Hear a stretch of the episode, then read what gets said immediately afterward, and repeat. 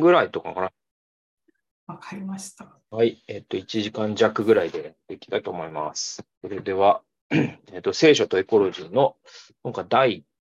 5回かな。5回、第5回というか、まあ5回目ですね、これのね。はい。えーっと、で、まあ、YouTube 見てる方は、これは普段ね、あの、有料で、あの、チュータリングを山本さんにさせていただいているのを、ちょっと特別無料公開させてもらってると。だからちょっといつ始まっていつ終わるかわかんないんだけど、やっていきます。えーっと、じゃあ、えっと、前回の続きで、えはい52から53ページですね。えーイスラエルの土地法では土地を従えるという人間の権利も他の生物に対する人間の支配も積極的であるのと同時に制限的に行使されます。特に注目すべきなのは野生動物に対する配慮です。安息年には畑もブドウ園も果樹園も休ませて休館地にしなければなりません。でその理由が、えー出エジプト記の23の11で、民の貧しい人々が食べ、その残りを野の生き物が食べるようにしなければならないと。だから、安息年って、だから7年に一度土地を休ませるってやつなんですよね。で、これあの、立法に書かれてて。で、これ、ちなみに、えっと、確か一度も守られなかったんだよね。で、これ、エレミア書かなんかに確か書いてある。えーつまり、えっと、その安息年は本当は守らなきゃいけないんだけど、一度も守守られることがなく、確か490年かなんか守られることがなかったから、それを7で割ると、えっと、70年になるでしょ？その期間、バビロン捕囚だったっていう記事、えっとね、ところが、旧約聖書の中にあります。だから、この、えっと、安息年っていうのは、えっと、一度も守られなかったんだけど、規定としてはあった。じゃあ、そこにあった神の御心は何かというと、土地も休ませなければならないっていうのは、多分、まあ、現代の科学から言うと、非常に合理的で、窒素固定っていう意味で、すごい同じ作物を連作すると、ある種の元、ね、微量元素が少なくなるから、一回休ませてあげることで、えーそこでその野生動物とかのうんちとかで、えー窒素が固定されて、また土地がか、えー生産力を回復するっていうのがある。だから非常に合理的な立法なんだよね、これね。うんでそれだけじゃなくて、その休ませてる間も、ブドウ園だったらブドウはなるわけじゃないですか。その、残りの6年ほどでなくても。で、それは何、誰のためかというと、貧しい人たちの食べ物になり、さらに野生動物の食べ物になるって書いてあるわけですよ。うんえーで、類似の規定としてレ、レビ記の25章7節があると。で、こうして工作地の中でさえ野生動物が生きられるようにしています。これは創世記1章29、30に示唆されている原則の適用です。えー人間も他の地上動物も、えー地の産物を食する権利があり、人間は食物の生産と消費において、え他の種と地球を共有していることや、人間にはその資源を独占する権利はないことを認識すべきなのです。イスラエルの民が工作している土地においてさえ、野生動物の先ぞえー生存のための備えが提供されていることは、野生を尊重することのシンボルの一種と見ることができるでしょうし、古代のイスラエル人にも、後の時代の聖書の読者にも、支配には野生をそのままの状態に留めておくという意味があることを思い起こさせてくれます。野生にも人間によって耕されたものと同様に尊重され維持されるべき価値がありますと。だからこの野生動物の権利とか、その手つかずのその自然の権利というか、まあだから日本だと原生原生林の保護であったりとか、野生動物の保護とかっていうのが、まあその、日本だとこうか環境保護活動家によってなされていたりとか、環境省がね、やってたりとかするんだけれども、えー、なんだろう、これって実はその聖書にもう根その根拠があるんだよってことですよね、ここで。だから、神様は野生動物がちゃんと食べられるように、ちゃん、えー立法に明記して配慮しておられるんだっていうことを考えたときに、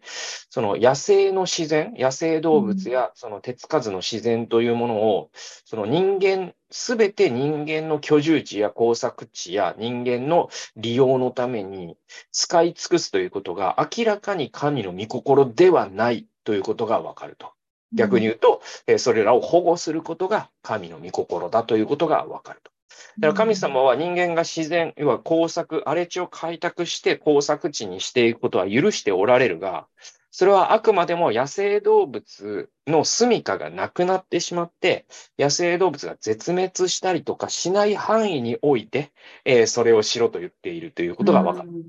ね、でも人間ってやっぱ20世紀、21世紀特にだけど、えー、逆のことをしていて、前も言ったかもしれないが、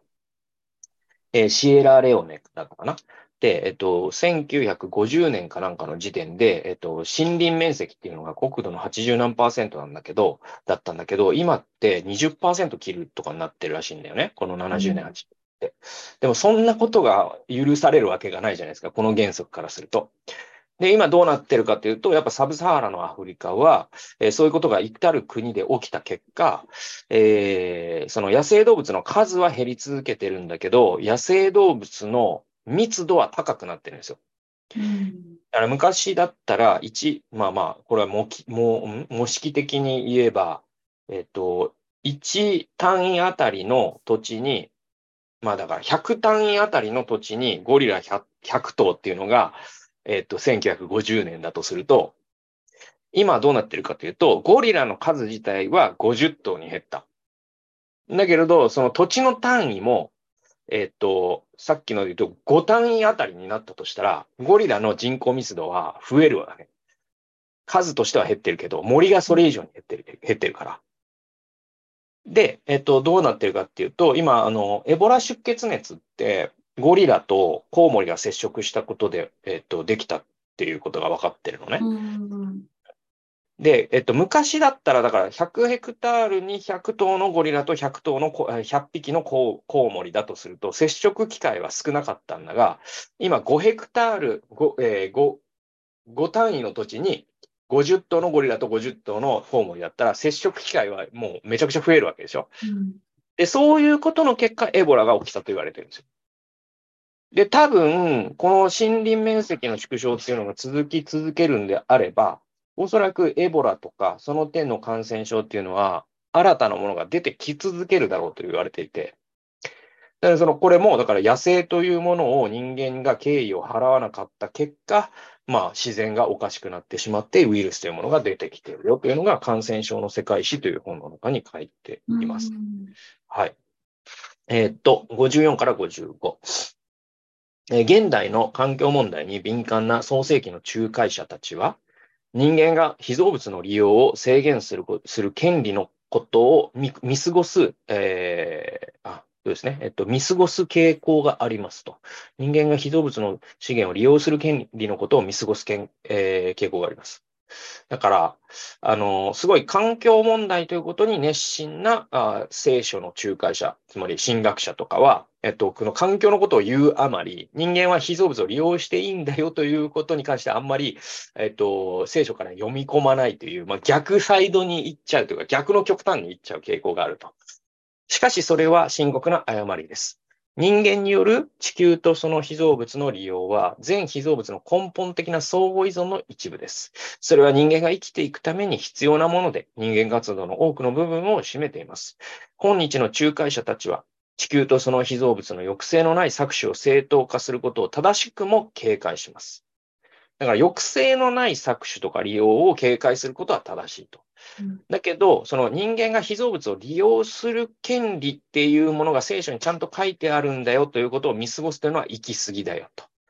なぜなら我々は相互依存関係にあるからっていうことですね。で、そのような搾取は20世紀に核も悲惨な結果をもたらしましたが、過去においては漱石一章のようなテキストを使ってこうした搾取を正当化してきました。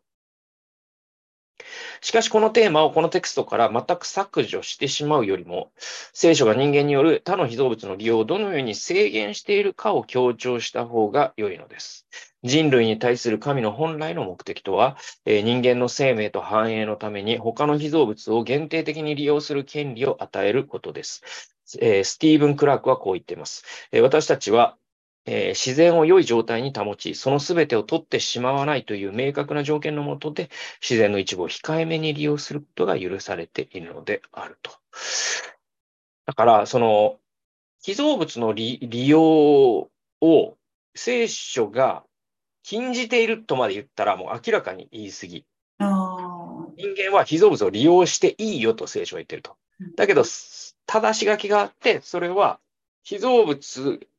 のもにもの側にも生きる権利はあるんだから、それを制限してしまわない程度に控えめに利用するっていうバランスなんですよね。で、それで言うと多分20世紀はやりすぎた、搾取しすぎたわけですよ。だからこれだけ21世紀に我々は困っていると。この制限っていうところが、やっぱ節度を持ったっていう、控えめに利用するっていう、これがすごい大事。で、あの、黒板五郎さん、あの、北の北の国からの、うん。まあえっと、2000に遺言の中で、えっと、その五郎さんの遺言っていうのが出てくるんだけど、その中で、あのーまあ、幸せだけを見ろ。金なんて求めるな。自然からいただけと。で、自然は、飢えない程度にはお前らを毎年食わせてくれるっていうふうにあのうん書いてるんだね。だからそれぐらいの利用なんだよ。多分神様がもともと意図したのは。うん。自然でボロ儲けするっていうのは多分明らかに行き過ぎで、うん。その辺の節度を持った利用っていうのはすごい重要なポイントだよね。っっていうのは、だから、それこそまあ仏教の考え方じゃないけど、人間であれ、生き物ね、であれ、生きている以上何かは利用してるわけじゃないですか。うん。肉食動物は他の動物を食べるし、昆虫だって植物を食べるし、で、植物だって、まあ、光合成で生きてはいるが、その土地の生産力をいただいてやっぱり生きてるわけなんで。で、そういうふうにして互いが互いに依存し合って、えーハーモニーを奏でる一部だから、自然を我々が利用するっていうのはね。だからそれが禁じられてるわけじゃないんだけど、節度を持って、自然がこれ以上生きていけないっていうふうにならない程度に利用する、いただくっていう考え方。自然からいただくっていう、これぐらいの、こう、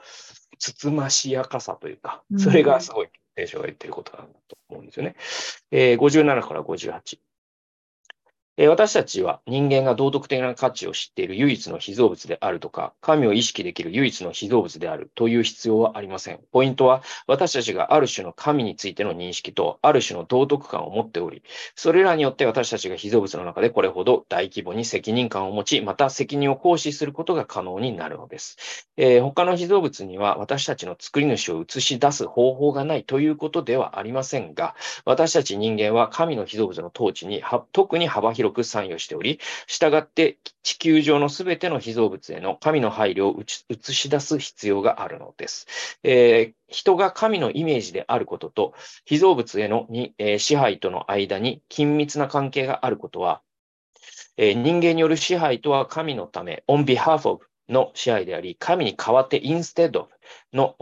支配ではないことを意味します。えー自分が神に依存していることを知る。そのような神との関係の中でのみ、人間は神のイメージとして支配を行使できます。逆に言えば、神にとって変わりたいという人間の根強い願望。神になりたいという願望は、特に近代以降は、自然の支配を通じて表されてきました。現代世界における神の拒絶と、自然をテクノロジーによって征服しようという環境的には破壊的な近代プロジェクトのとの間にの関係に気づくのに、キリスト者は驚くほど遅かったのです。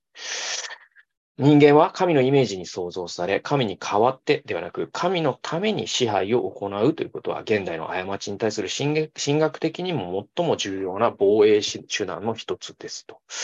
だからここで、その人間は自然を支配するというときに、その神に代わって支配するわけじゃないですよね。人間が自然の神になるってことじゃなくて、うん。のために支配する。だから神だったらこのようになさるという、そういう代理人、まあこれだから、スチュワードシップにもちょっと通じるところがあるんだけど、神に変わるってことじゃないんだよっていうのが、すごく重要だというと。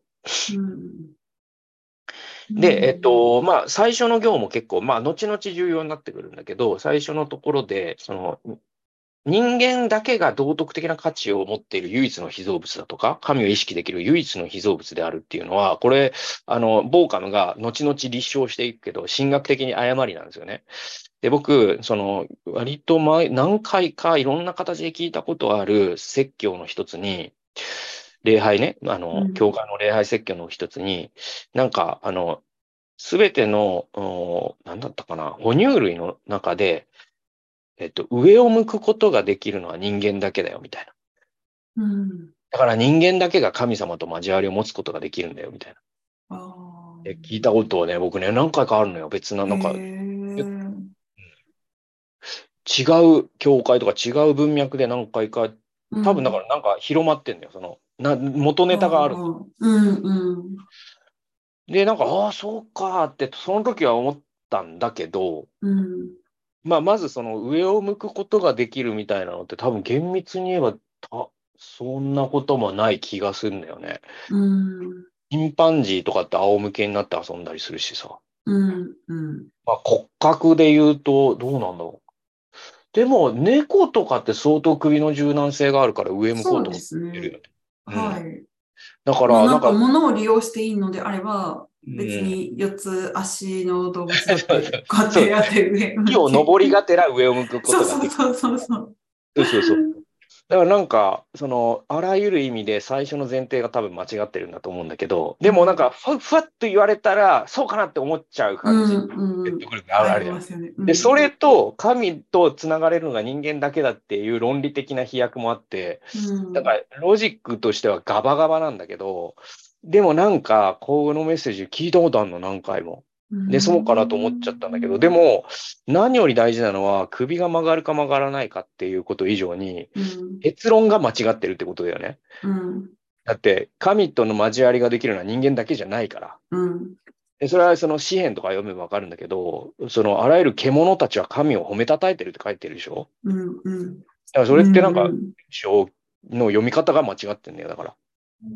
そうそうそう。で、でもその背後にあるのはやっぱり人間が被造物の頂点であるというアリストテレス哲学なんだよね。っていう前半があった上で、人間はじゃあ、えっと、 on behalf of であって、 instead of じゃないと。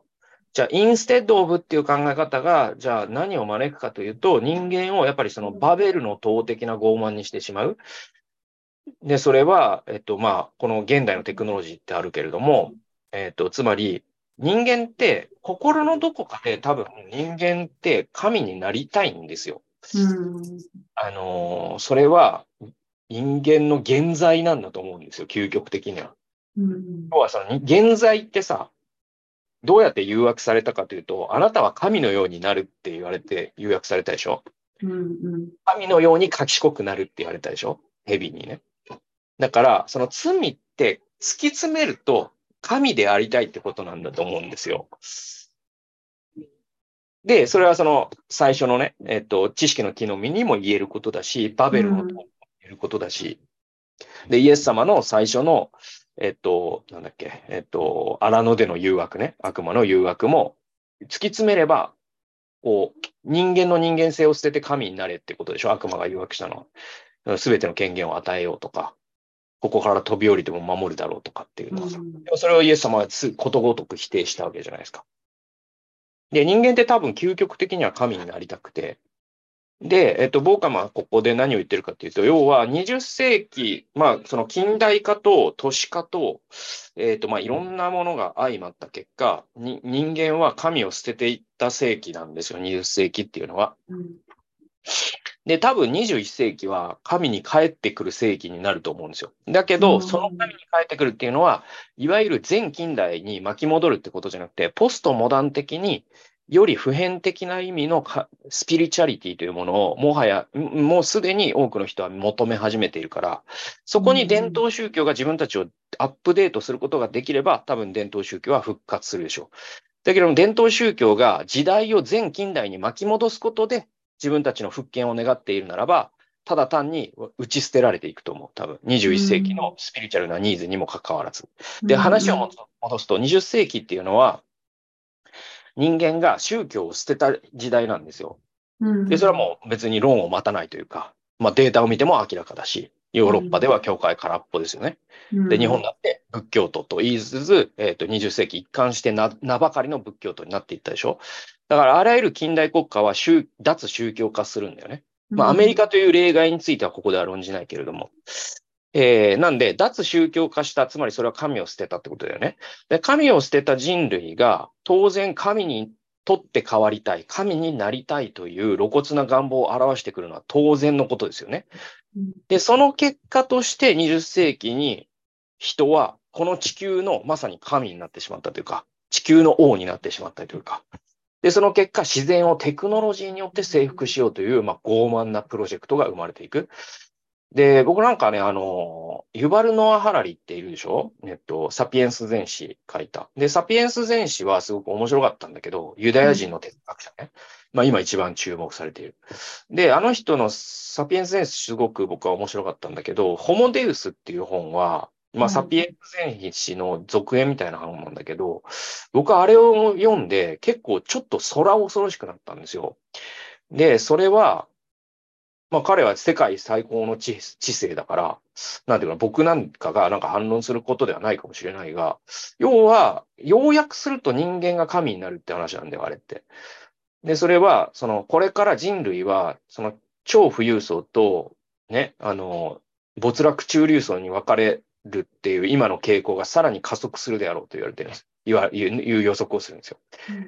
あの、ハラリがね。そして、えっと、没落中流層は最後には、ベーシックインカムで、その国家の不識、えー、国家の福祉によって養われるようになるだろうと。で、彼らのする仕事なんていうのは全部機械がやるようになるだろうと。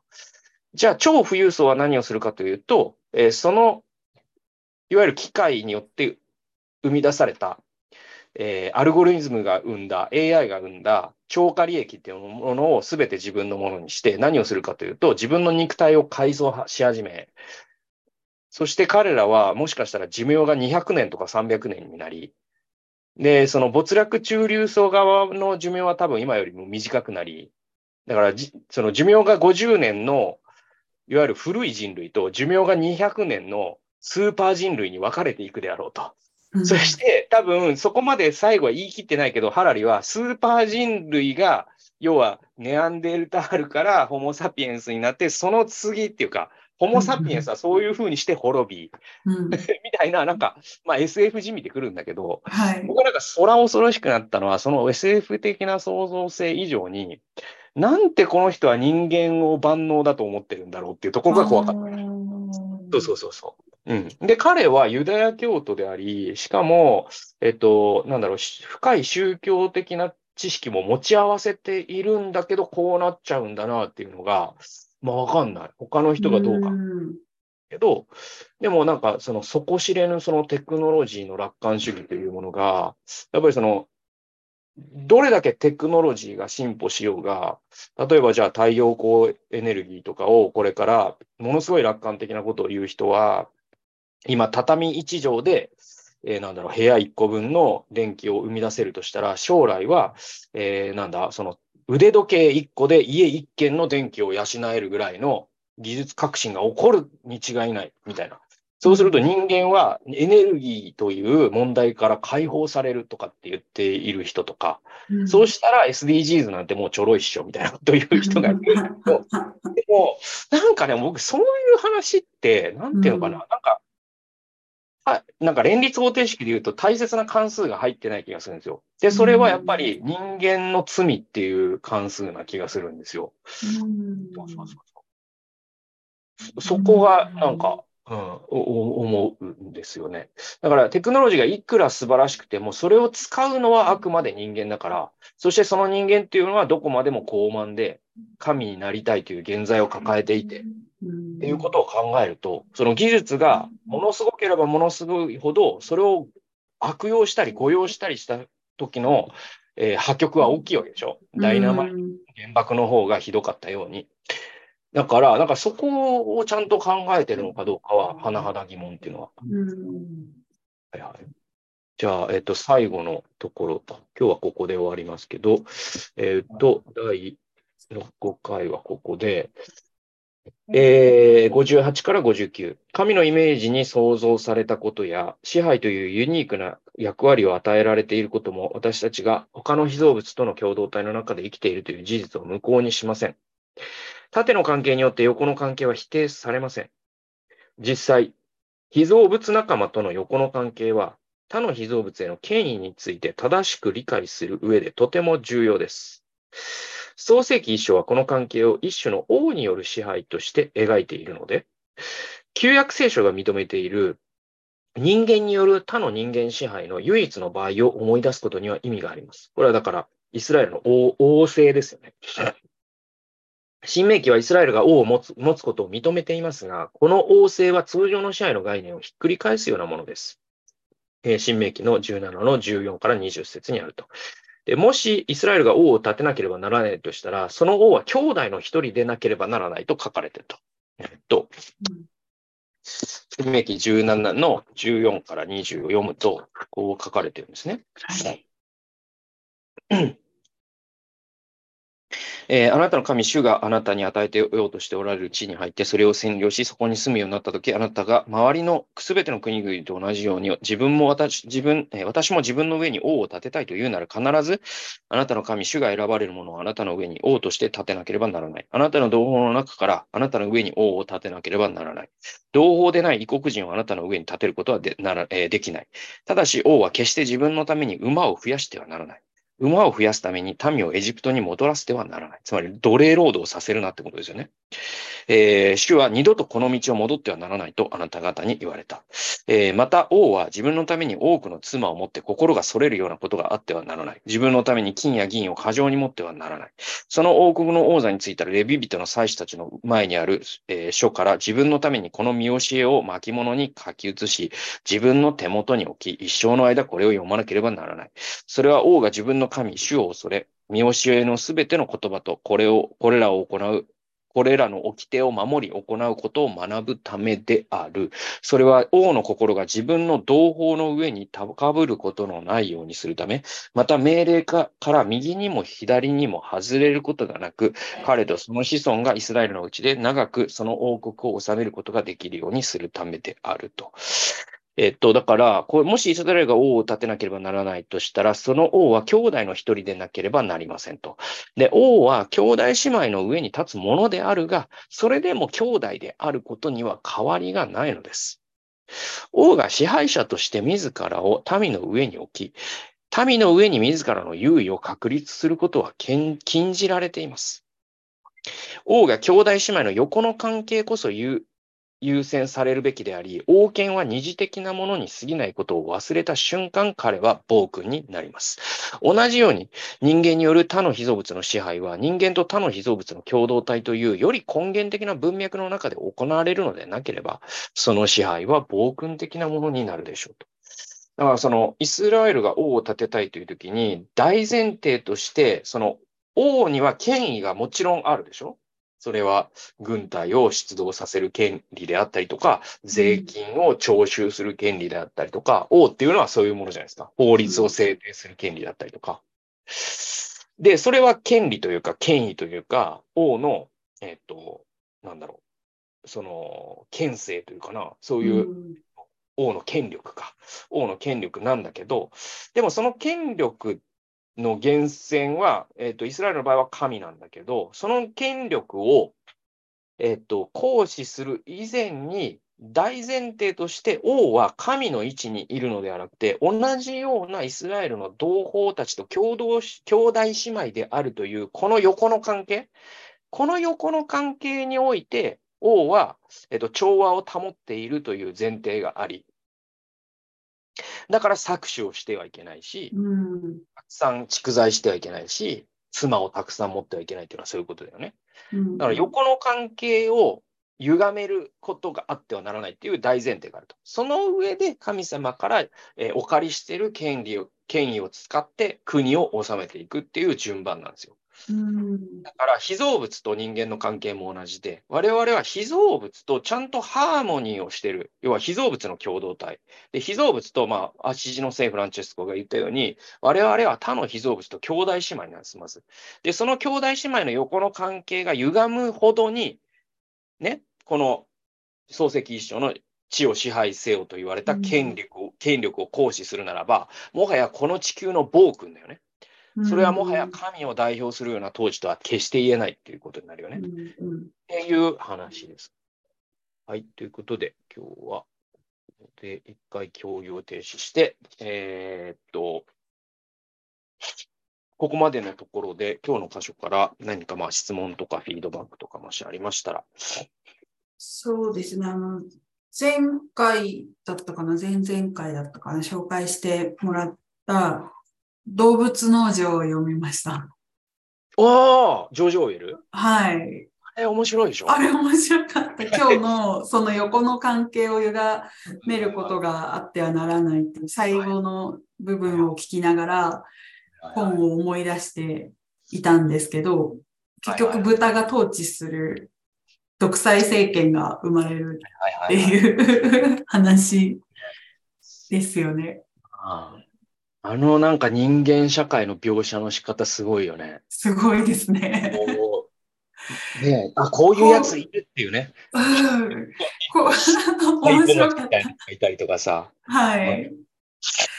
それをまあ動物に置き換えているけど、もともとはね、その人間に支配されている家畜としてのうん。平等な存在だったとこからスタートするじゃないですか。あそうだわ。うん。で、その人間の扱いに対して、まあでもきちんと必要なものは与えられている状態だったけど、この状態から、な、なんでしょう、こう、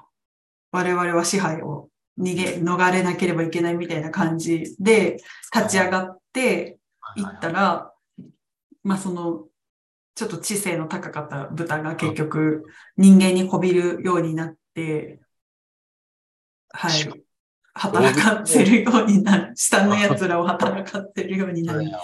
まあ、ファシズムの構図をしかも使ってるから、うん、わかりやすい、その。支配関係が生まれているっていう。あれはね、実はソ連のことをね、言ってるんだよね。ああ、はいはい。でね、当時はまだソ連のことを真正面から言えなかったっていう事情が確かあったんだよね。あのスターリンの支配とかを、だから冷戦の時代はもちろんバチバチに批判するんだけど、その、それよりちょっと前だんじゃなかったかな。それで、だからイギリス国内でも、あの、だから、その第二次大戦中とかは特に連合国じゃない、ソ連って。だから中国、イギリス、アメリカ、うんえーフランスかな。だからこの5国が常任理事国っていうのは連合国だからでしょ？だから、そういう事情もあり、だから日独伊と戦わなきゃいけないっていう事情もあったから、ソ連のことは真正面から言えなかったから、ああいう話を作ったみたいな話だったと思う。うん。だからあれスターリンなんだよね、あの豚って。なるほどな。そうそうそう。置き換えてる象徴も面白いですよそうね。そうそうそうそうそう。豚にしてる。そうそうそうそうそう。なるほどな。動物農場、確かにそうだね。うん。だから人間が、その、なんだろう、その支配の概念を間違って使うと、ああいうことになるぞという一つのうん教訓としても読めるよね、確かうんそうですね。その人が、まあ、どこまで行ってもこう、なんでしょう。まあ、神になりたいという現在が、まあ、その、持っているっていう部分で、まあ、その人との中においても、まあ、最後にその自然と、まあ、被造物と私たちが、こう、兄弟姉妹として平等であることが前提としてあった。で、その関係性を歪めるような統治をしない。っていう部分が、もうなんかそもそも人間社会においても、その横の関係を歪めてしまう存在じゃないですか。その現在を持っている私たちは同じ人類であったとしてもっていう部分から、なんかこう、被造物までそこを視野を広げて平等性を保つっっていう正しき統治のあり方にたどり着くって、すごく途方のないことのようにも見えてしまうけれども、でもまあこうね、気づかされているものから始めていくことのこう大切さも思わされるし、こう先日、名古屋市内で、まあ、最近ちらほら私のエチオピア活動のイベント出展なり、様々なこう異業種交流であったりっていうものを通して、まあ、SDGs も盛んに活動として行われている中で、他の NPO とのつながりがちらほらあったりするんですよね。で、その中の一つの NPO の方が、そういった30年後のこう地球環境に少しでも良いものをもたらしていこうというアクションを起こすことをずっとされていて、で、それを身近なことから取り組んでいけたらいいよねっていうのをすごくこう、なんでしょう、レクリエーションのような形でアクションを起こしている、すごくユニークでクリエイティブな面白い方がいらしてて、で、その方が醤油作りのワークショップをやってたんです。で面白いから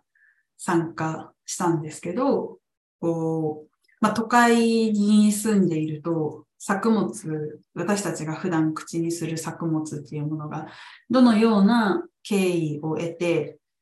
こう、作られているか、どのくらいの時間とエネルギーを使われ、エネルギーを使って作られているものが、まあね、こう2、3分で日本、人間たちに消費されていくじゃないですか。その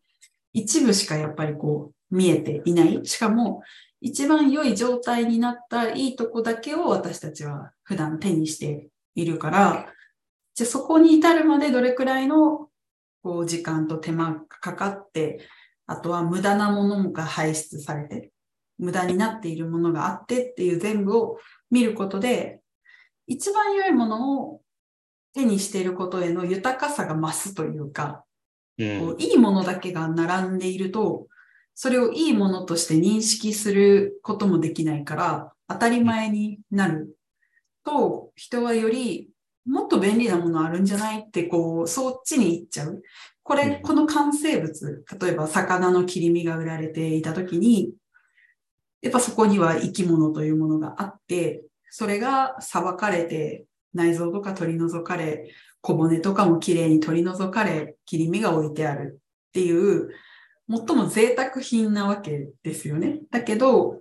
その状態しか知らないと、それが贅沢品であることにさえも気づかず、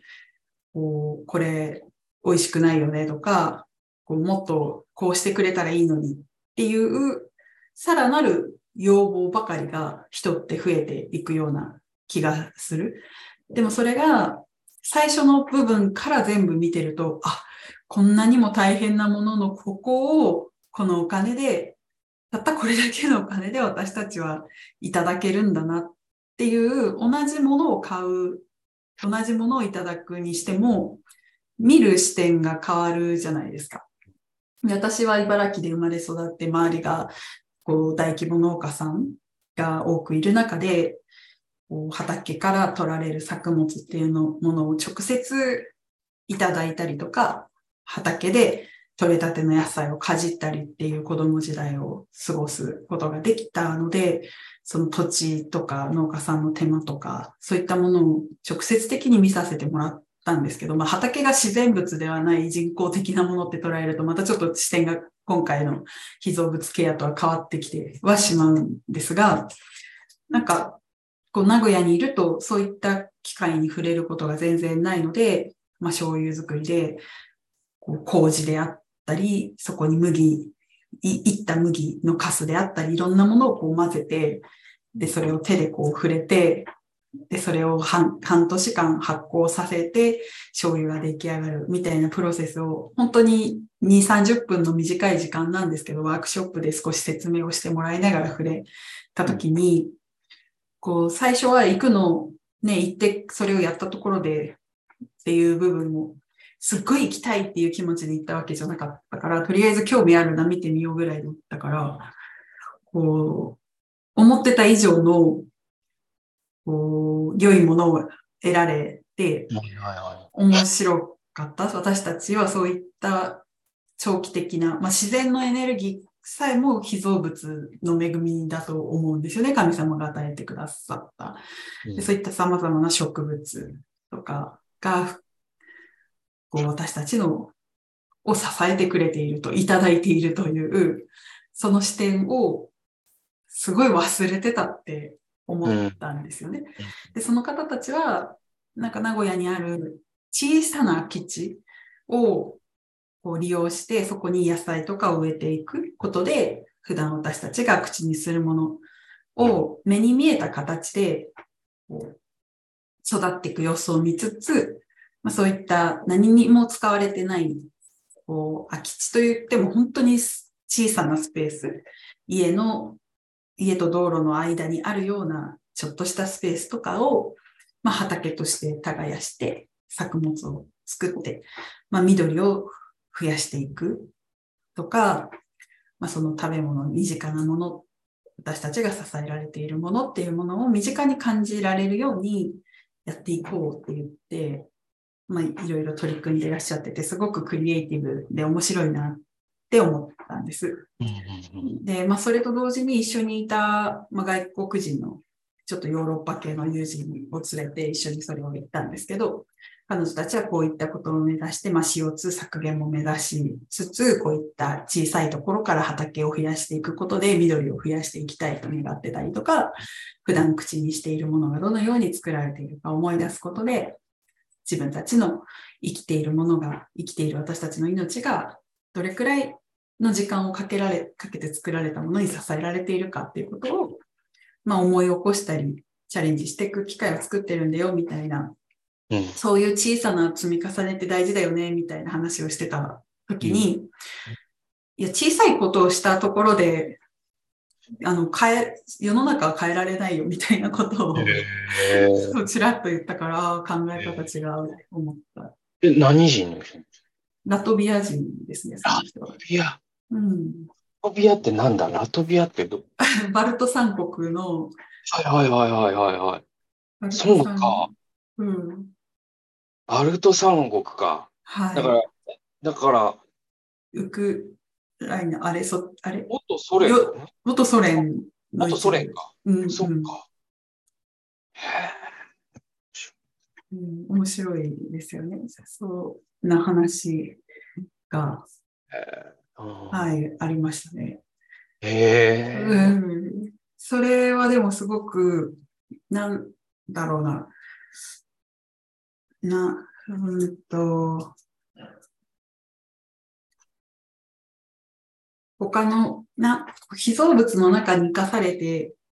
いるっていう感覚って、やっぱ田舎育ちの人うん。ってすごく身近にあるし、その農家さんと接してた時に、農家さんが話してくれたことの一つは、子供の頃から、あ、なんだろう、こういうこと、私が聞いたのかな？こう、緑に触れたりとか、自然環境が壊されている状況っていうものを止めていく視点。うん。で、なんか私たちってこれをね、壊しているけど、守っていくことって大切だよね、みたいな話をして、で、子供の頃、うん、から、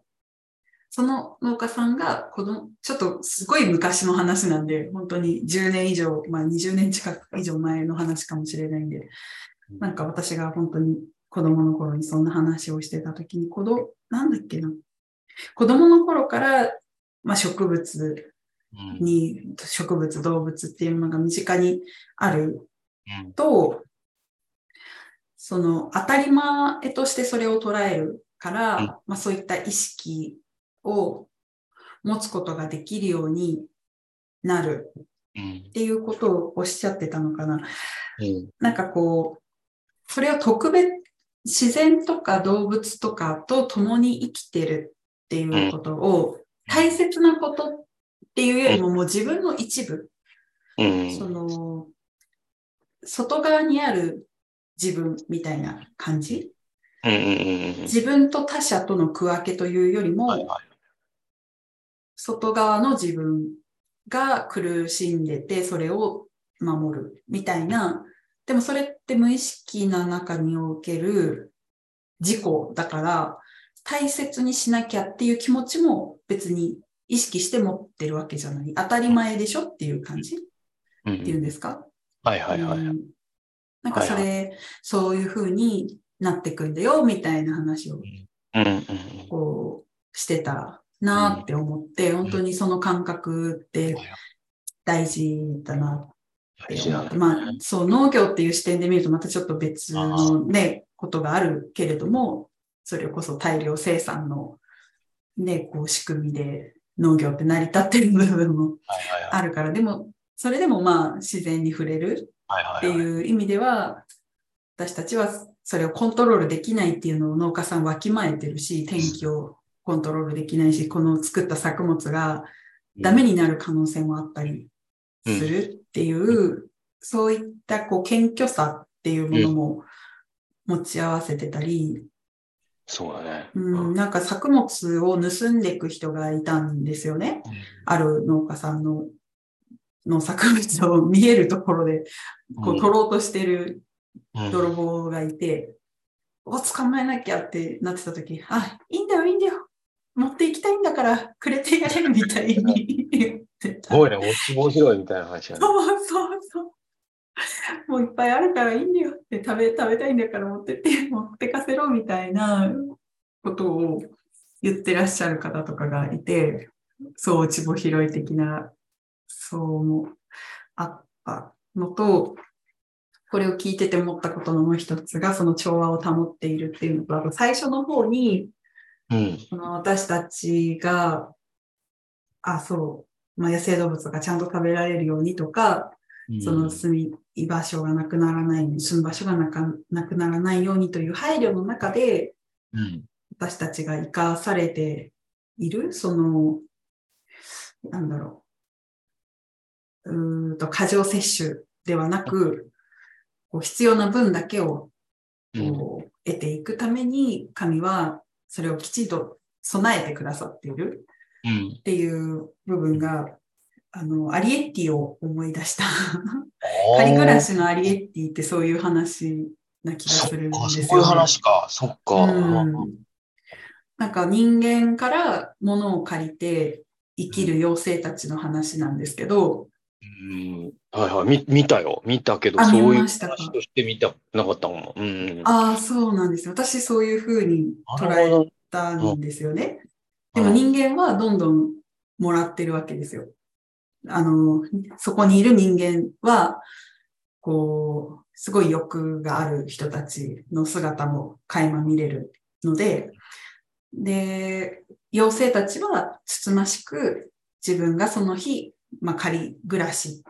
うんをさせてもらってるわけだから、自分が。が必要な分だけを取るんだよって言って、で、うんある時、アリエッティだか誰かが、あ、これも欲しいって言って、なんか多めに取ろうとしたんですよね。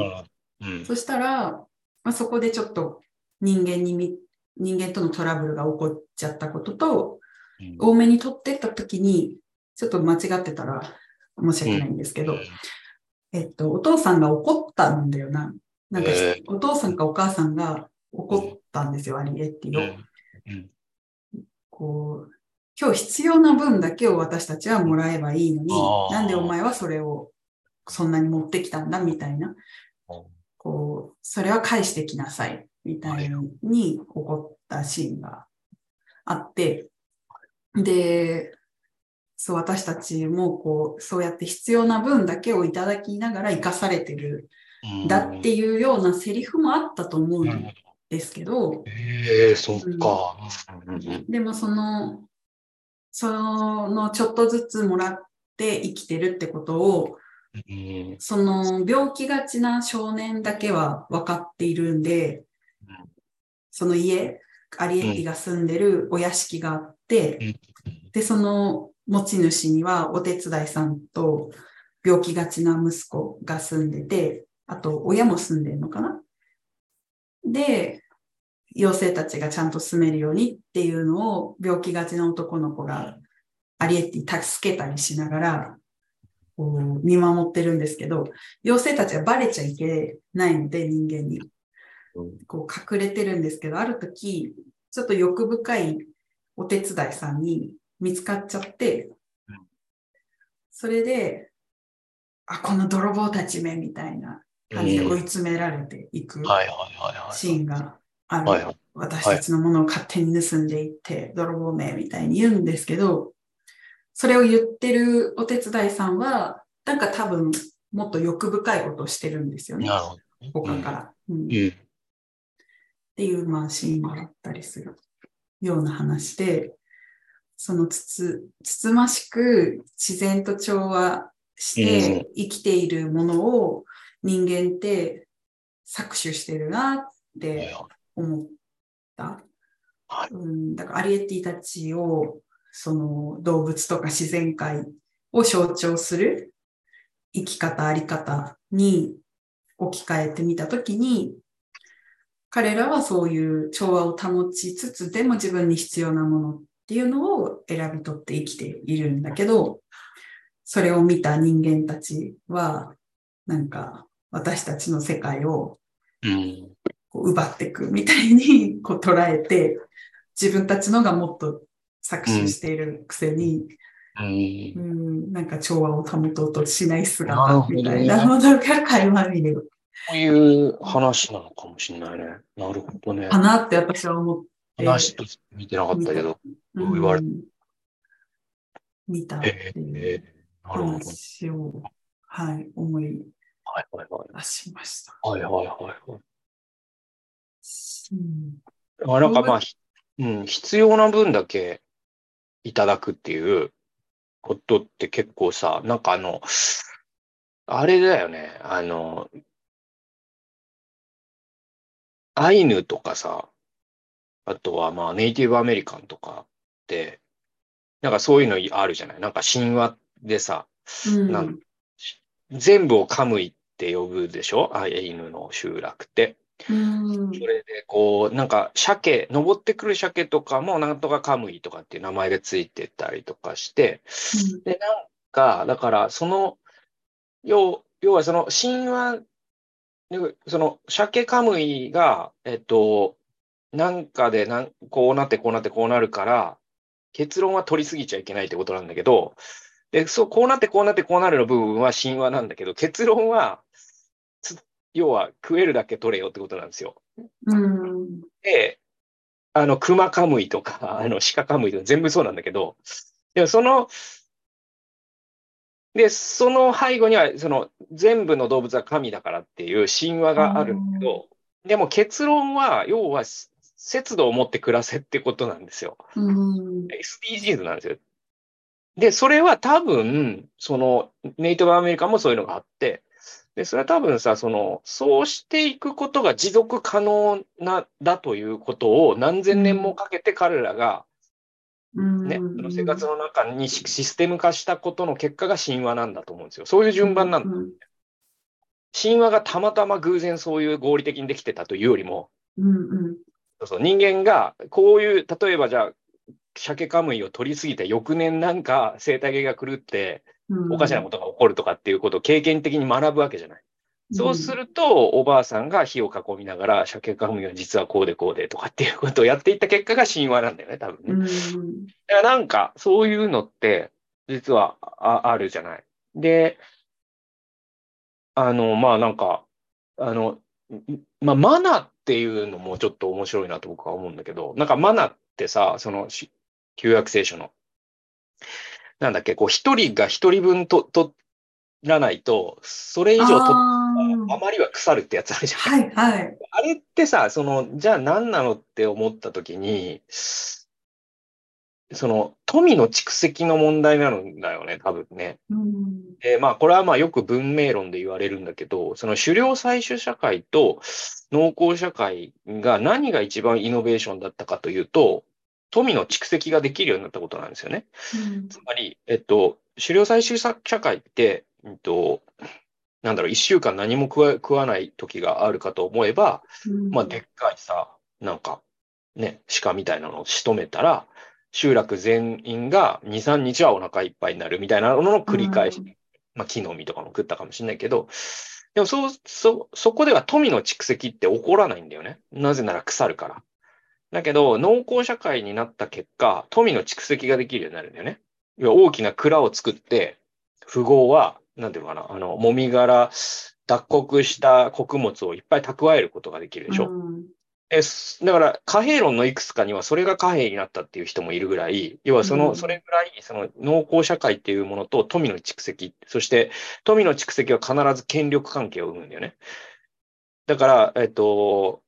権力とか支配っていう概念が生まれたのは、その農耕社会以降だっていう、よ多くのうん人類学者は言うわけですよ。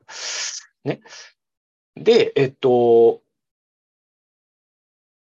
その、ミヒャエル・エンデのモモっていうのがあるでしょ？あれは読んだことあります？知らないです。あれはね、もうめちゃくちゃいいんですよ。で、あれはもう超古典なんで、一回読んどくといいんだけど、まあ、はい童話、童話。うん、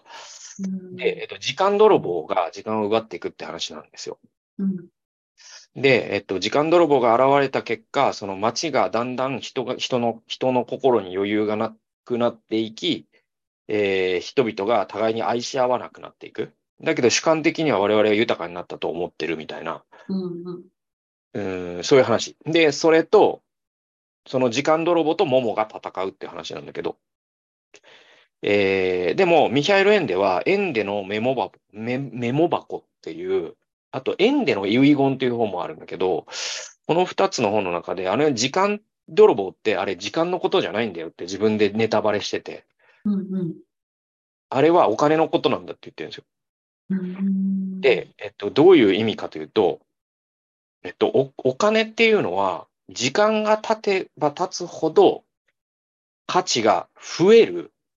唯一のものなんだって言うんですよ。この、この神羅万象の中で、時間が経てばだ経つほど、価値が増えるものなんてないじゃない。なんていうの、その、肉だったら腐るし、ビルだったら劣化するし、車だったら走りにくくなるし、あらゆる消費財は時間が経てば経つほど価値は摩耗するわけでしょ？うんお金だけが利子っていう形で、まあ、よく言われる、えっと、イエス様の父親のヨセフが、えっと、10ドル、そのイエス様が生まれたのと一緒に預金してたら、その利息はいくらになるでしょうみたいなのを知ってる。で、それそれのなんか答えなんか忘れたけども、なんかね、あれなんだよね。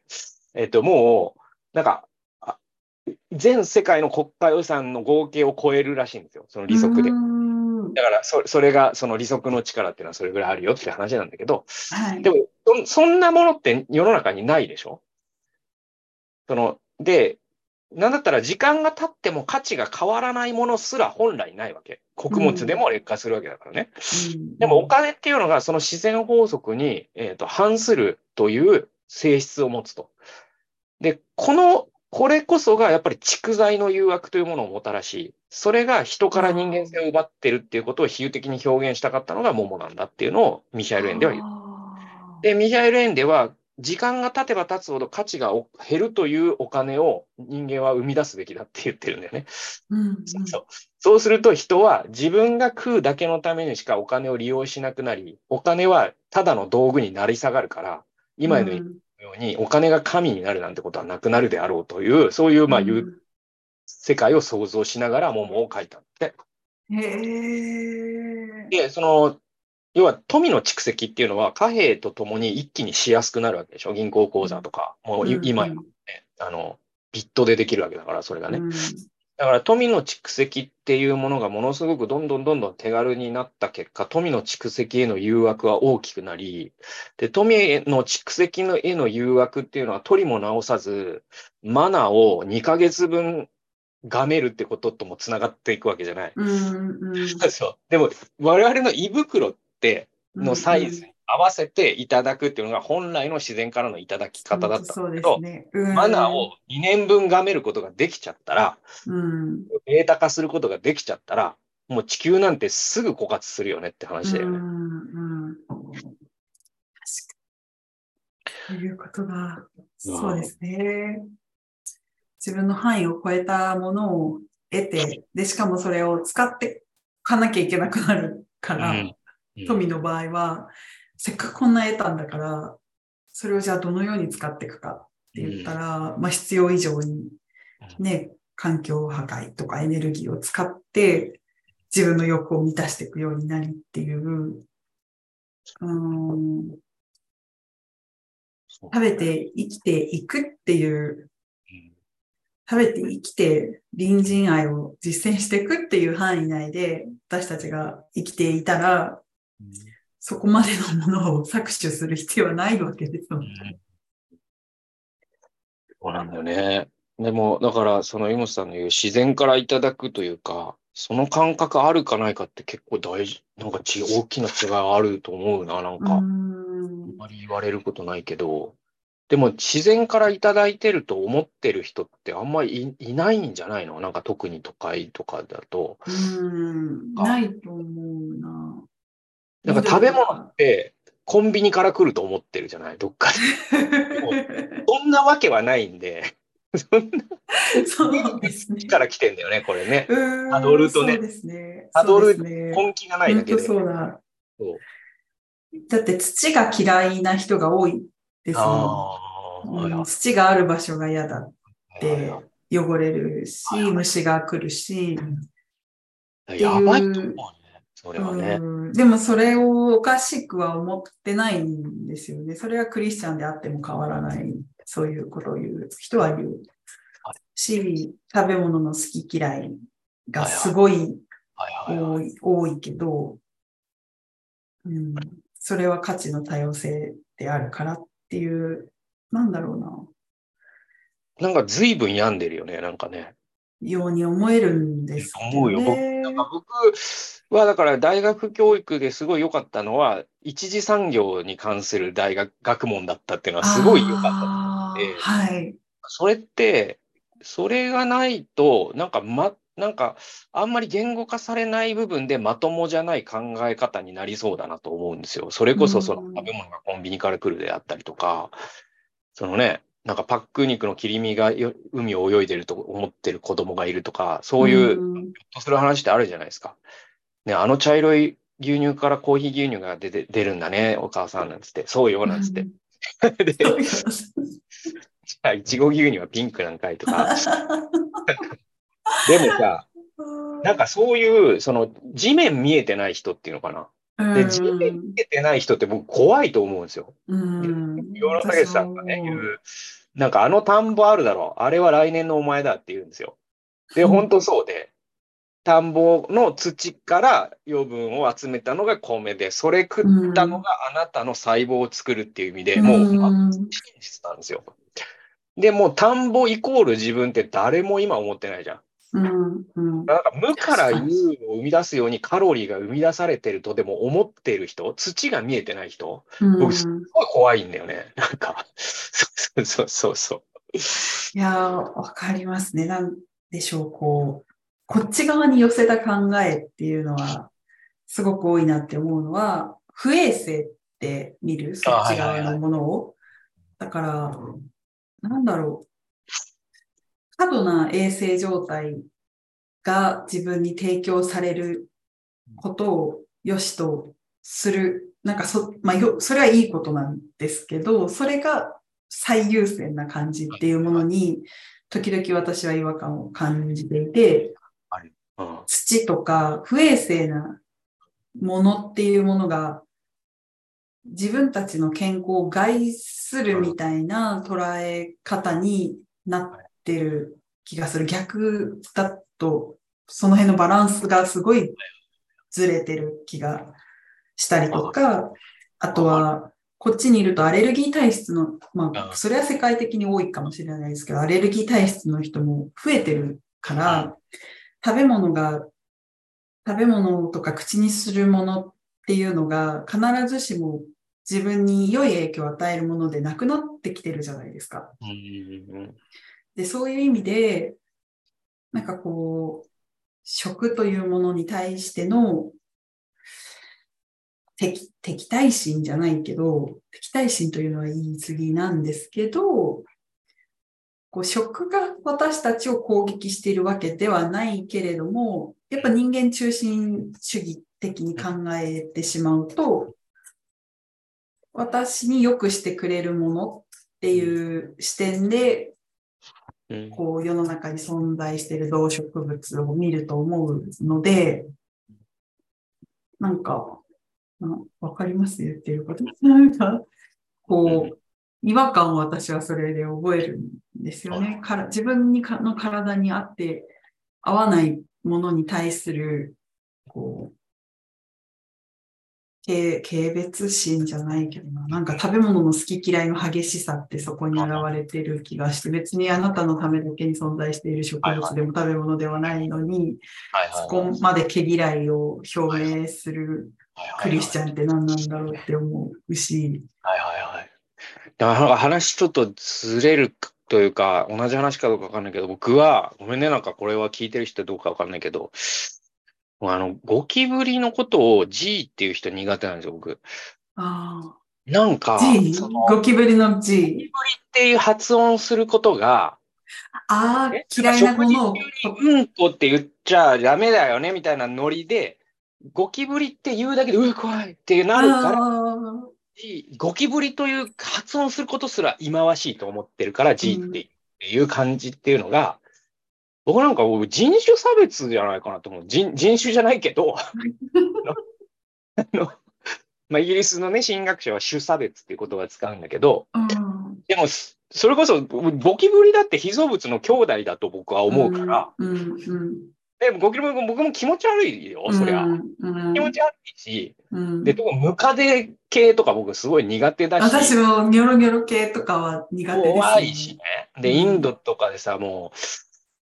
ね、そのトイレに座ったら目の前にムカデがいてさ、もう、うん、こが引っ込んだんだけどさ。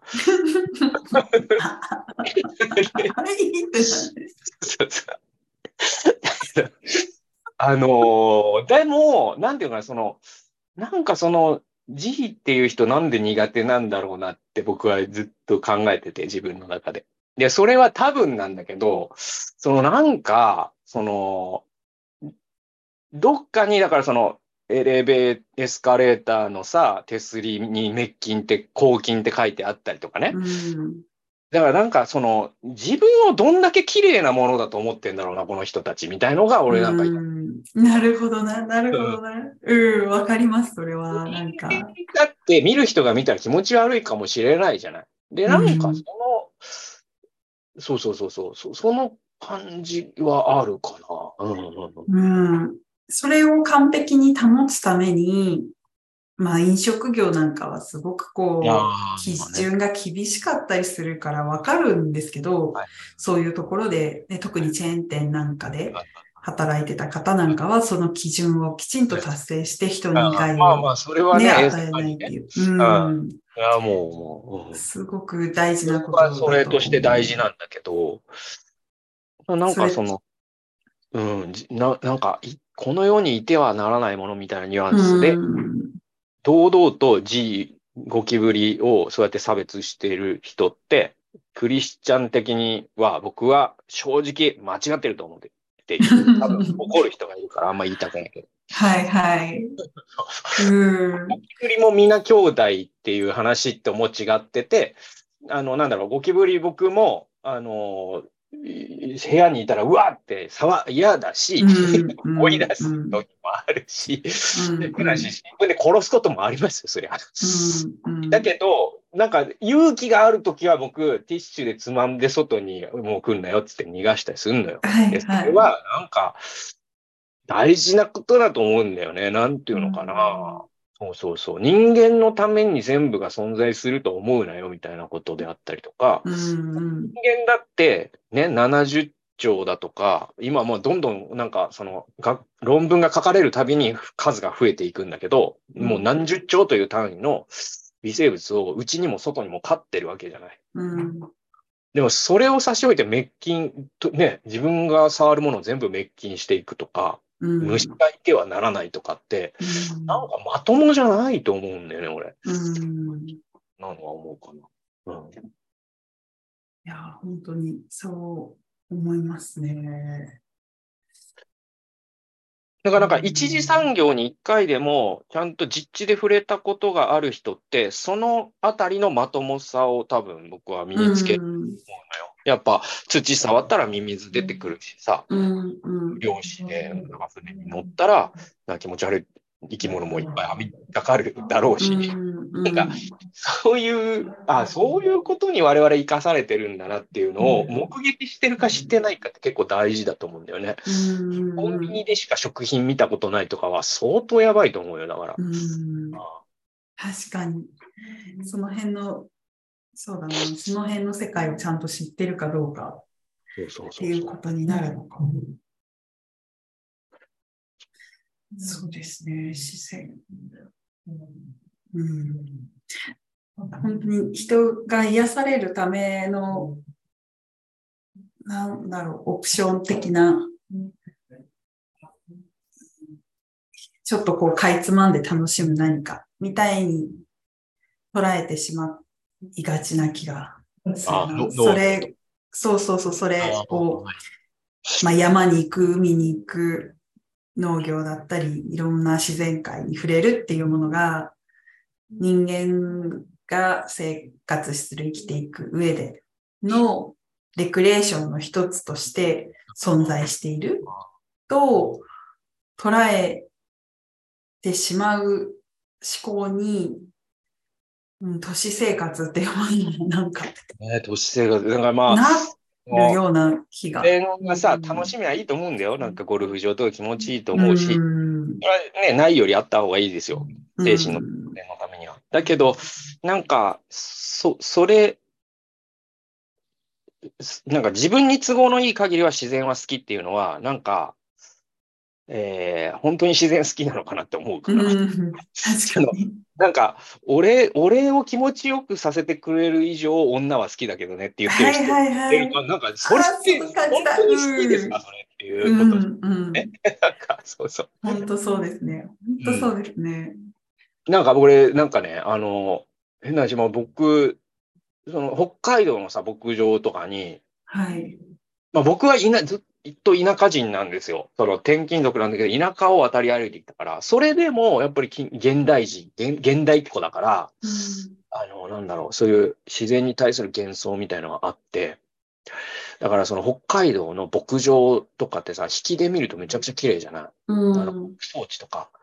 わあ、そこにこう寝っ転がってね、空を見てね、牛が時々鳴いてさ、なんつって、そういうのをしょそう想像してさ、行くじゃない？帯広地区さ。うんうん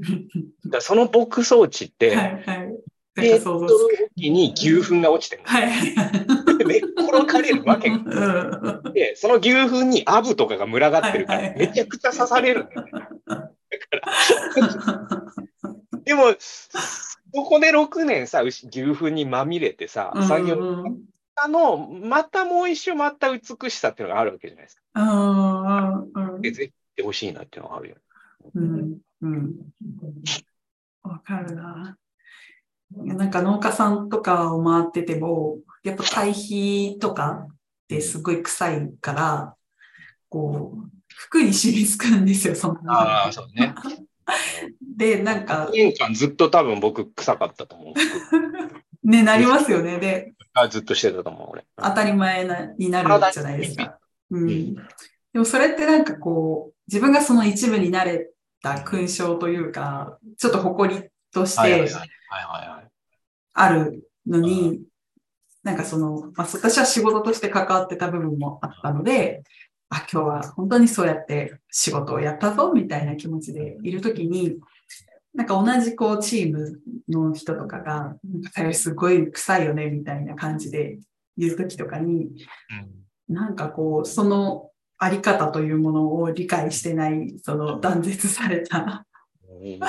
こう感覚みたいなものに苛立ったこととかがありました。ななんだろう、そう。お前らその恩恵に預かっいてや、そうだよ。生きてるの分かってるみたいな、なんかそれを平気で言えてしまう感じっていうのかな。うん。そうだよ。うん。なんかもう、帯広とかさ、その、運転してると、もう季節になるとさ、堆肥でさ、もう、う要はもうエアコン外気取り込まずモードにしても、うんもう、車内がうんこの匂いになるんですよ。で、うわ、臭いって開けたらもっと臭いね。でで、そういう季節があるんですよ。で、それを、どこ行って業も。は界の長老の人で、い。酪農をやってた人がいて、うん。で、で、まあ僕はもうその頃にはというかもう、帯広畜産大学だから、もう学校がその匂いだから全然いいんだけど、なんか帯広の市民の中にもその匂い臭いっていう人がいるのよ、やっぱり一定数。うんそううんうん。いう時に、その、ねね、おじさん酪農家のね、協会の長老の方が、うん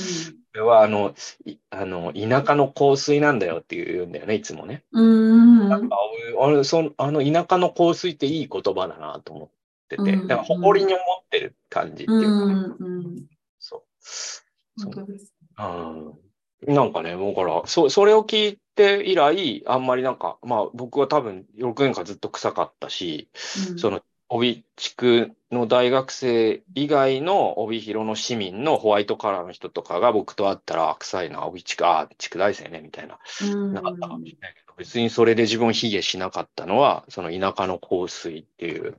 うん言ってもらったからだなっていう。そうそううん誇りに思えばいいなって。はいはい。やってることに対する誇りをうん持つっていう。うんそうですね。なるほどな。なんかそのね、一体になった経験っていうのは、うんまあ宝というか財産いやもう本当ですね。でかいね。本当にそう。うんそれでも忘れてしまったりとかもちろんね、こう、被造物というものを無意識のうちに排除しようとする気持ちがうんあったりも絶対あるから、こういったことを学ぶ中で、神の望んでおられる平等性みたいなもの、人がこう使えて調和を保っていくこととかをうん。学んでいかないといけないなと思うし、学びたいなって、改めてう思んいました。うん、調和を保っている新明記の。そうですね。神の与える権威を用いていくときっていうのが、まず横の環境を歪めることがあってはならない上で、まあその新明記の17章14から20っうん。て言ってたところの、ピラミッド的な関係性においてではなく、横の環境を歪めることがあってはならず、その上で神に与えられる権威を用いていく。うん。うん、その両方のあり方うん。な、何かこう与えられた権威とか役割があると、その人がうん。その立場で様々なものを捉え始めるうん。気がして、うん。そうだね。うん、思うよ。何でしたっけ、その、人には様々な自己があるみたいな表現を前陣内さんがされてた。文人の話だよね、多分。はい。という役割とか立場に応じたあり方？うっていん。うものを正しく用いていくこと？うん。うん。で大切なのだろうなって思いました。うん。うん。うん。はいはいはい。うん勘違いしちゃうんですよね。勘違いするんだよね。そう。なんか、そうなんだよね。なんかさ、なんかわかんない。だから、動物農場にもちょっと通じるけど、なんか部活のキャプテンだからといって、ロッカーを2個使っちゃいけないわけだよね。うーん。あとは、その牧師だからといって、献金をしないっていうのはありえないよね。うーん。し、掃除当番を免除されるっていうのも、本当は僕は良くないと。僕は牧師だけ、牧師で協力牧師だけど、掃除当番に入っていて、やっぱりそういうのって大大事じゃない？そういうのが大事じゃん。で、まあ現実問題だけど、そのね、毎週メッセージをしてる牧師がその日に掃除するっていうのがどうかっていう話があるから、あれなん。だけどでもなんかそそういうことじゃない？なんか、あのーでスターリンがなんでなんでああなったかって言ったらまさにそれでさ、共産主義って究究極の平等を言った理念なわけですよ。なんだけど、しその兄弟の中、兄弟姉妹の中の指導者ということを忘れ、じ自らの権力を肥大化させていったら、究極はスターリンになるんだよね。あと、北朝鮮人民共和国も、えっと、理念の上では、全員が兄弟っていうスーパーフラットな社会を目指してるんですよ、理念の上では。うん。だけど、ロッカー2つ持つっていうところから、ロッカー1000個になり、最後はキングになると。だから人間も気をつけないと、地球の中のチキム・ジョンウンになるから危ないよねって話だよね。